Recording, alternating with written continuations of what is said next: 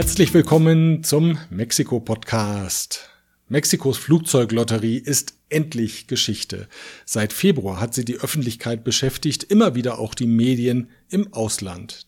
Denn die Idee von Staatspräsident López Obrador, das von der Vorgängerregierung übernommene Regierungsflugzeug zu verlosen, war natürlich ziemlich einmalig. López Obrador hatte das Flugzeug als Symbol des nach seiner Meinung pharaonischen Stils der Vorgängerregierungen abgelehnt. Ein Land mit so großer Armut wie Mexiko könne keinen luxuriösen Regierungsflieger haben. Er selbst fliegt bekanntlich Linie und ließ das Regierungsflugzeug auf jedes der Lotterielose drucken, die zum stolzen Stückpreis von 500 Pesos, 20 Euro also, verkauft wurden.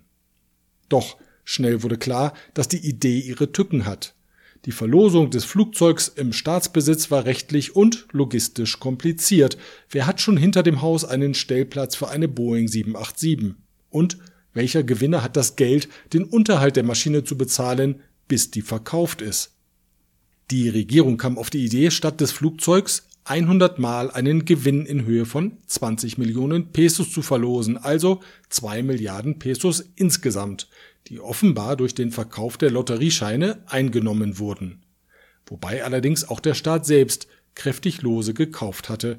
Unter dem Strich dürfte das Lotterieabenteuer also bestenfalls ein Nullsummenspiel gewesen sein.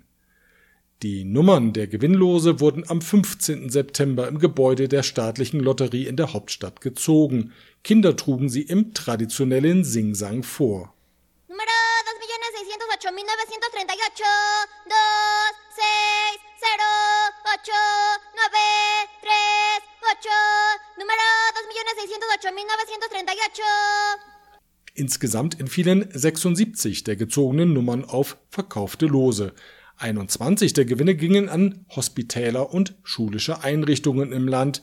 Gekauft und anschließend an die Einrichtungen gespendet hatten die Lose Unternehmer. Gleich nach der Verlosung, nämlich am 17. September, teilte Präsident López Obrador mit, dass nun endlich auch ein privater Käufer für das Flugzeug gefunden sei. Vielleicht ist das Thema dann wirklich bald ganz abgeschlossen.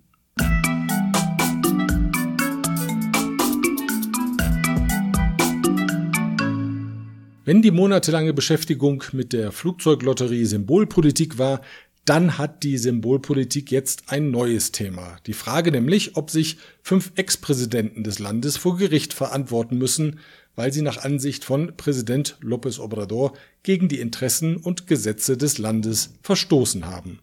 Die Untersuchung soll sich nicht auf die jeweiligen Amtszeiten beschränken, sondern auch auf die Zeit davor und danach. Auf Initiative von López Obrador hat der Senat den Antrag an das oberste mexikanische Gericht adressiert, das nun 20 Tage Zeit hat, darüber zu entscheiden, ob die Ex-Präsidenten Salinas, Cedillo, Fox, Calderón und Peña wirklich angeklagt werden. Seit dem 1. Juli ist das NAFTA-Nachfolgeabkommen USMCA, das in Mexiko bekanntlich TEMEC heißt, in Kraft. Es stellt besonders die Automobilindustrie vor große Herausforderungen. Um die Möglichkeiten des zollfreien Warenverkehrs innerhalb der drei Staaten Mexiko, USA und Kanada zu nutzen, müssen die Hersteller künftig striktere Bedingungen als unter NAFTA erfüllen.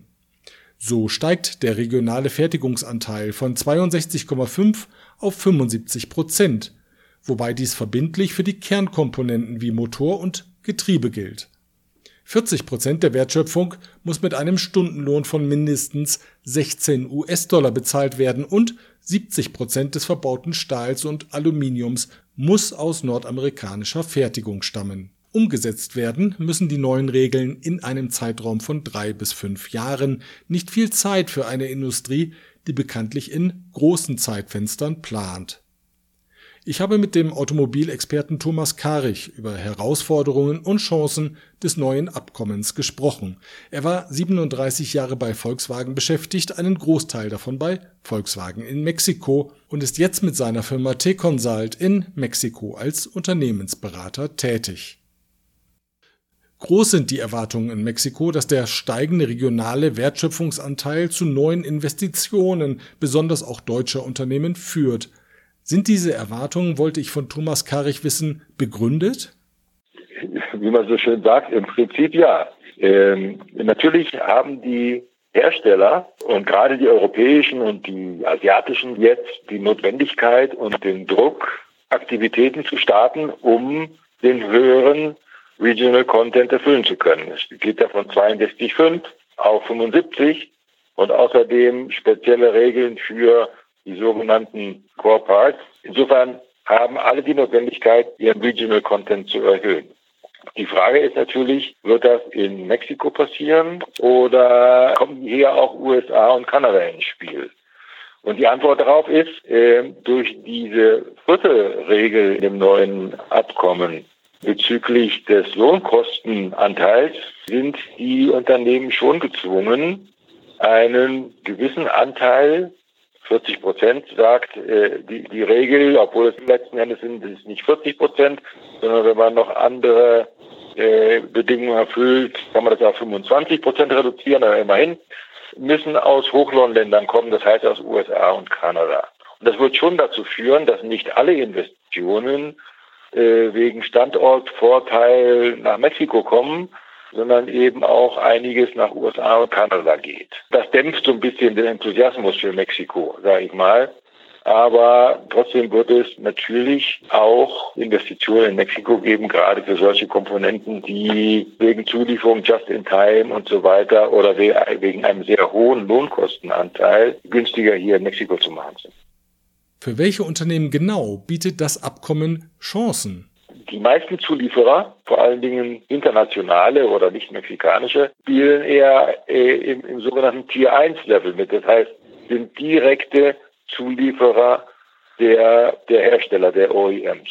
Wo es nach wie vor fehlt, ist im zweiten und im dritten Glied der Zulieferkette, wo sich die Pyramide nach unten sehr deutlich verdünnt und nicht verbreitert wie in anderen Ländern. Dort gibt es noch viele Chancen. Und die Chancen gerade für deutsche Zulieferer sind in den letzten Jahren erheblich gestiegen, weil ja inzwischen alle großen deutschen Automobilhersteller mit Fabriken in Mexiko vertreten sind. Das heißt nicht nur Volkswagen, sondern auch Audi, BMW und Mercedes. Zulieferer, die über ihre Komponenten alle Hersteller bedienen oder mehrere Hersteller bedienen, haben jetzt natürlich viel größere Chancen und auch ein viel bessere Geschäftsaussichten in Bezug auf Stückzahlen, wenn sie jetzt nach Mexiko kommen und eben mehrere OEMs gleichzeitig bedienen können.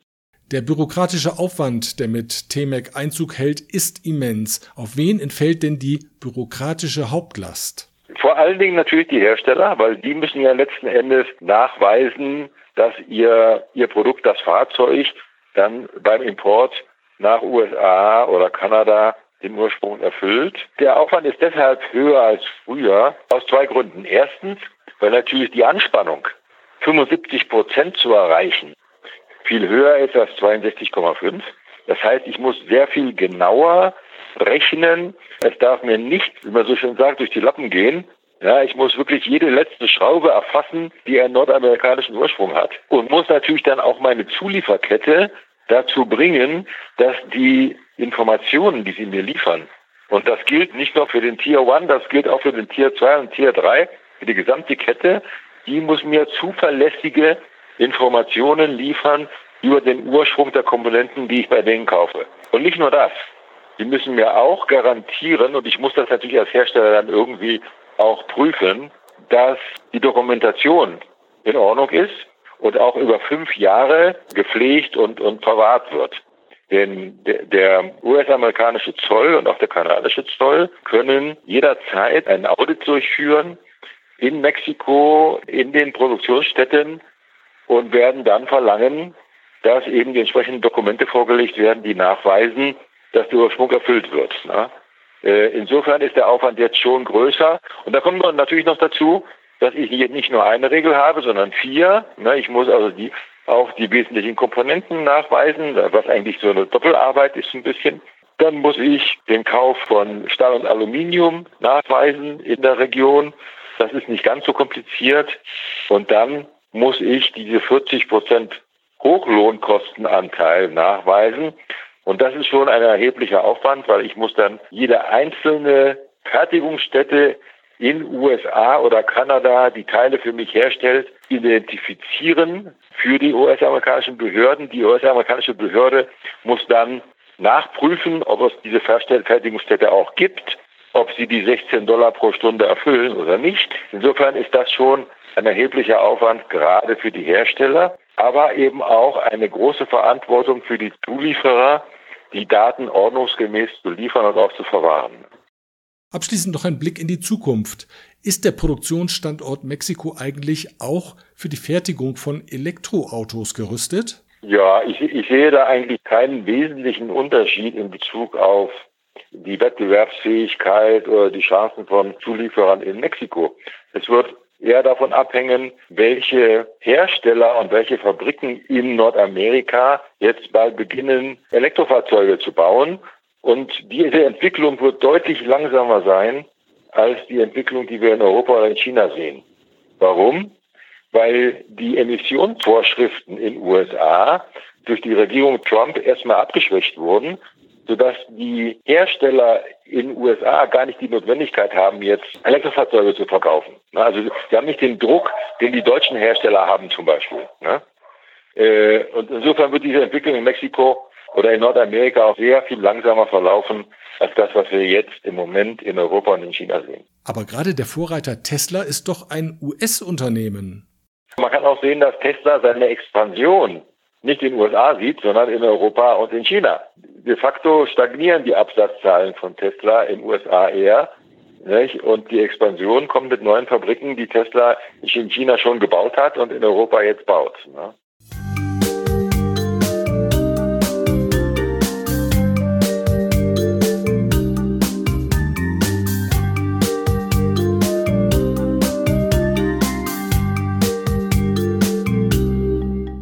Finanzminister Arturo Herrera hat den Entwurf des Bundeshaushalts für 2021 ins Parlament eingebracht. Die Parlamentarier müssen sich bis zum 15. November auf die finale Version einigen. Wie schon beim vergangenen Haushalt entfällt das Gros der Ausgaben auf die Sozialprogramme der Regierung. Die müssen nicht nur aus sozialen Gründen weiterlaufen, sondern auch aus wahltaktischen. 2021 ist bekanntlich ein wichtiges Wahljahr.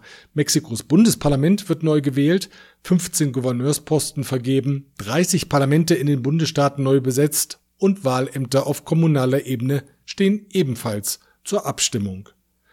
Der Entwurf geht von einem Wirtschaftswachstum von 4,6 Prozent im nächsten Jahr aus. Für das laufende Jahr erwartet die Regierung ein Minus von 8 Prozent. Verwirrung gibt es um den neuen Hauptstadtflughafen Santa Lucia nordöstlich von Mexiko-Stadt, nachdem Präsident López Obrador mitgeteilt hatte, die Genehmigungsverfahren bei den internationalen Luftfahrtbehörden seien auf gutem Wege, musste das Verkehrsministerium jetzt zurückrudern. Die Detailstudien zum Luftverkehr könne man erst im Dezember 2021 vorlegen. Für den Laien klingt das so, als baute man einen Flughafen, ohne genau zu wissen, ob der Luftraum über Mexiko-Stadt für den parallelen Betrieb von drei Flughäfen überhaupt geeignet ist, nämlich des alten Flughafens Benito Juárez, des nahegelegenen von Toluca und des neuen Ergänzungsflughafens in Santa Lucia. Experten hatten aufgrund der Kessellage der Stadt in der Vergangenheit immer wieder Zweifel geäußert, ob ein solcher Parallelbetrieb aus Sicherheitsaspekten möglich ist. Die Vorgängerregierung unter Präsident Peña Nieto hatte mit dem Bau eines neuen Großflughafens im Osten von Mexiko-Stadt begonnen, der bereits zu einem Drittel fertig war, als der gewählte Präsident López Obrador die Arbeiten noch vor seinem Amtsantritt einstellte.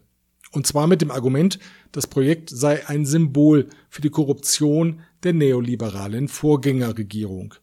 In Santa Lucia wird nun der bestehende Militärflughafen um den zivilen Bereich ergänzt. In die Quere kommen dem Vorhaben nicht nur Fragen zur Machbarkeit, auch der Fund von Mammutskeletten bringt den Zeitplan durcheinander. Seit Mai hat man an der Baustelle die Überreste von sage und schreibe 200 Mammuts gefunden. Offenbar hatten die Bewohner der Region vor tausenden von Jahren an der Stelle Fallen für die Tiere konstruiert. Die könnten jetzt zur Zeitfalle für den Flughafenbau werden. Zum Schluss noch eine gute Nachricht. Wer tankt, soll sich ab Oktober sicher sein können, dass ein Liter Benzin auch wirklich ein Liter ist. Das wäre, vorsichtig formuliert, ein Wunder, denn bekanntlich sind traditionell viele der Zapfanlagen an Mexikos Tankstellen mit falschen Zählern ausgestattet. Wer einen Pkw mit 60 Liter Tank hat, bisweilen aber problemlos 70 Liter tanken kann, weiß, wovon ich rede. Versuche, den unsauberen Praktiken Einhalt zu gebieten, gab es immer mal wieder, bisher aber ohne echten Erfolg. Ab Oktober, so der Chef der mexikanischen Verbraucherbehörde Profeco, Ricardo Sheffield, gelte nun aber die neue Vorgabe, die bereits unter der Vorgängerregierung verabschiedet wurde. Allerdings habe man den Tankstellenbetreibern bis jetzt Zeit gegeben, sich auf die neuen Gegebenheiten einzustellen. Dennoch, so berichtet Ricardo Sheffield, gebe es eine wahre Antragsflut auf eine weitere Verlängerung der Übergangsphase. Darauf solle aber keine hoffen, so der Behördenleiter. Das Vorhaben sei seit nunmehr fünf Jahren im Ofen. Jetzt sei die Zeit, es rauszuholen. No hay motivos para que haya una nueva prórroga. Lo que sí hay claros motivos para la implementación de esta norma que ya lleva cinco años en el horno. Ya es bueno que salga. Soweit der Überblick über die aktuellen Themen in Mexiko. Ich danke Ihnen für Ihre Aufmerksamkeit und freue mich, wenn wir uns am nächsten Freitag wiederhören. Bis dahin, hasta luego.